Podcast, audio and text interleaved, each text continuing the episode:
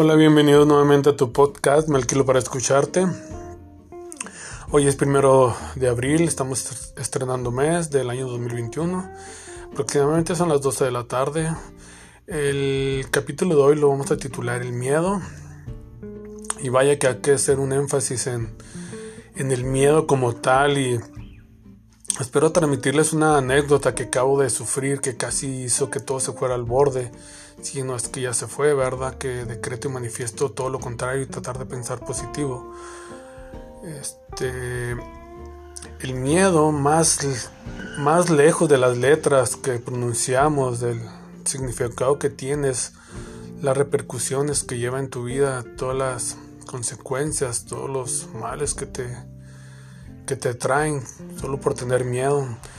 El miedo es un terreno, es algo que no conocemos, es algo desconocido. De hecho, cuando crecemos, el único que miedo que tenemos es al caminar y caernos. Todos los demás miedos que empezamos a aprender en esta vida son heredados por nuestros padres, por la música que escuchamos, las películas, nuestros maestros, quien te enseña.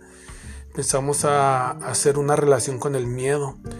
Pero el miedo no es otra cosa que algo desconocido a, que si lo haces o no lo haces, dependiendo de la acción, las consecuencias que te vayan a traer empiezan a atemorizarte, empiezan a, a generarte en ti consecuencias mentales, porque realmente muchas veces ni son reales, son mentales de lo que pudiera pasar y, ese miedo te paraliza y te, te neutraliza para ser honesto. Justamente el día de ayer yo platicaba con Jenny, ha estado con estos días conmigo, como he platicado en todos mis podcasts, estaba pendiente de mí. Y realmente le agradezco muchísimo, mucho del daño emocionalmente que, que le he causado a través de los años, ha sido por mis prejuicios, por mis miedos, ahorita que estamos hablando del tema. Entonces he dañado mucho a una mujer que amo y como ya tal vez dañé a mujeres en mi pasado, tal vez como hombre doy mucho que desear, realmente la palabra hombre me ha quedado muy grande, bastante diría yo. Agregando un poquito, saliéndome un poquito de contexto, una vez escuché estas palabras, que si tú quisieras a un hombre como tú para tus hijas, y le soy franco, no, de verdad no, qué miedo. Y todo tiene que ver con el miedo. Pues retomo la, anécdota de ayer.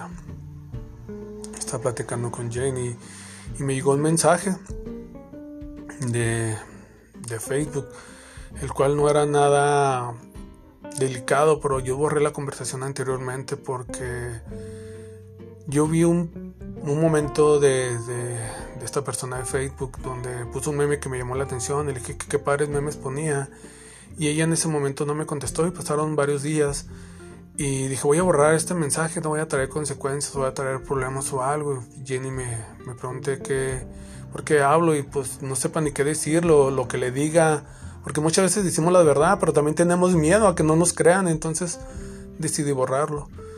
Para mi sorpresa, estábamos escuchando música, le dije, ¿qué quieres escuchar? Y le pasé mi teléfono. Realmente no tengo mucho que ocultar, no, no tengo cosas de las cuales yo dijera que me tengo que avergonzar, pero hay cosas que tal vez mi pareja no entienda. Y se lo pasé, llegó el mensaje que, bienvenido y sentado y que disfrutara el contenido y pues ella me preguntó y sí noté que pues sí se puso mal, es obvio, y sobre todo porque no, no pude demostrar que mi comentario era basado en un, en un momento de los que aparecen en Facebook.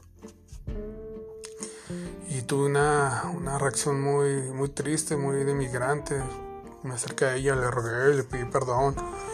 Y me dijo, ¿cómo quieres que te crea, Gamas? Y con esas cosas que haces. Pero dice, no, pero es igual, estás empezando tú algo con alguien adelante por mí no te preocupes, como te he dicho, yo estoy aquí por, por ayudarte, por apoyarte, por ayudar a tu mamá.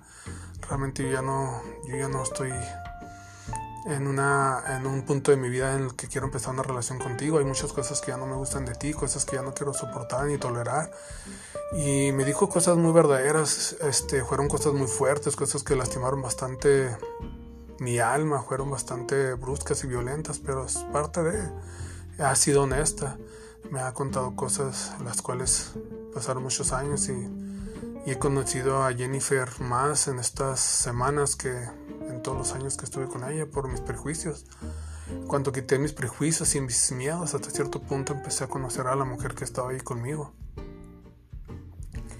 Y por ende ese miedo que sentí, le, mentí y luego a los minutos reaccioné y le, le, comenté que, que, pues tenía razón, que lo había hecho por esta razón, porque pues iba a molestar y desafortunadamente ya cuando uno dice la verdad, lo único que pasa es que ya no te crean, ya no hay mucho que, que puedas salvar o arreglar. La oportunidad de la verdad siempre es una y si tú no la aprovechas, difícilmente te va a poder salvar. La verdad siempre nos hará libres pero le tenemos tanto miedo a, lo que nos rodea. El miedo es muy poderoso, el miedo termina tomando muchas decisiones equivocadas de tu vida, pero eso cada vez que tengas la oportunidad de decir la verdad, con todo el temor que tengas, con todo el temor que tengamos, ah, está difícil lo que te voy a decir. Hay que ser francos y, y posiblemente pierdas todo. Posiblemente cuando ya digas la verdad no vas a arreglar nada, al contrario, posiblemente veremos todo. Pero hay que quitarnos esta carga. Hay que tratar de ser lo más honestos. Si vas con una persona que amas y, y le pides a la ley de atracción, la ley de manifestación, de que te la vuelva a traer a tu vida y, y tú vuelves a cometer el error de tu vida. No hay cosa que no, haya, que no hagamos que no se sepa. Nadie se sale con la suya. Tarde o temprano la verdad va a salir a flote. No nos podemos escapar de ella. Nadie nos puede escapar de la verdad. La verdad es algo que no se puede sepultar, que se puede tapar o se puede... No sé cómo lo quieras tú entender, pero la verdad es algo que tiene una energía de alta frecuencia la cual no la puedes, no la puedes opacar con nada, no la puedes acallar. Entonces, cada vez que sientas miedo, tómate unos momentos y, no trates de decirlo luego algo, no te justifiques, no te, no te defiendas. Calla un momento, analiza lo que te están preguntando y pone una balanza de verdad. Pone una balanza si vale la pena mentir. Todos hemos mentido, todos mentimos. Mentir es un hábito, pero hay veces que la mentira nos cuesta muy caro. La mentira te cuesta algo que no tienes una, idea. Mentimos por muchas, por muchas razones y, no, no, vivas una vida llena de mentiras. Una mentira lleva otra, lleva otra. Y cuando ya quieres parar ya es demasiado tarde. Créeme, no, no, no te incito a que digas la verdad porque soluciones tus problemas. No, no simplemente para que te quites una carga de encima. ¿Te vas a arrepentir de decir la verdad? Posiblemente sí, ¿por qué no? Hay gente que no se merece nuestra verdad, pero no se hace porque la gente lo merezca, es porque tú te lo mereces. Tú te mereces decir la verdad, tú te mereces crear ese hábito, tú te mereces ser honesto. Hay gente honesta allá afuera buscando gente honesta. La verdad no siempre nos va a gustar, pero siempre va a ser la mejor opción. Yo pienso que en ese momento que el miedo te gane, no te estoy pidiendo que mientas o que digas la verdad también. Simplemente muchas veces hay que quedarnos callados. El, el callo otorga, pero el silencio ayuda mucho. No se ayuda más que defendernos tontamente. Entonces, hay que reflexionar y poner en una balanza cuántas veces hemos usado el recurso de la mentira para perder cosas buenas y realmente creyendo que las estamos reteniendo, las estamos matando.